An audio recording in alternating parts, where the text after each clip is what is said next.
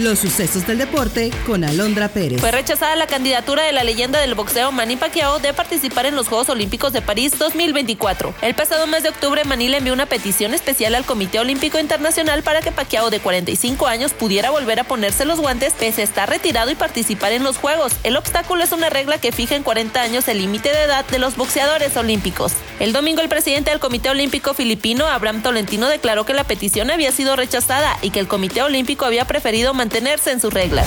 Los Pumas le dieron una amarga bienvenida a Nacho Ambriz al golear 3-0 al Santos Laguna en Ciudad Universitaria. Memo Martínez abrió el marcador al minuto 23, José Caicedo anotó el 2-0 al 45 y el tercero de Pumas llegó al 61 por conducto de Leo Suárez a pase del chino Huerta, quien ingresó en el complemento.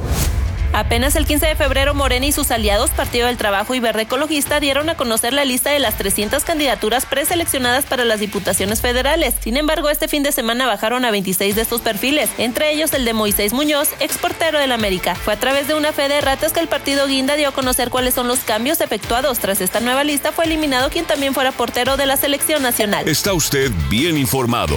Somos Sucesos Coahuila.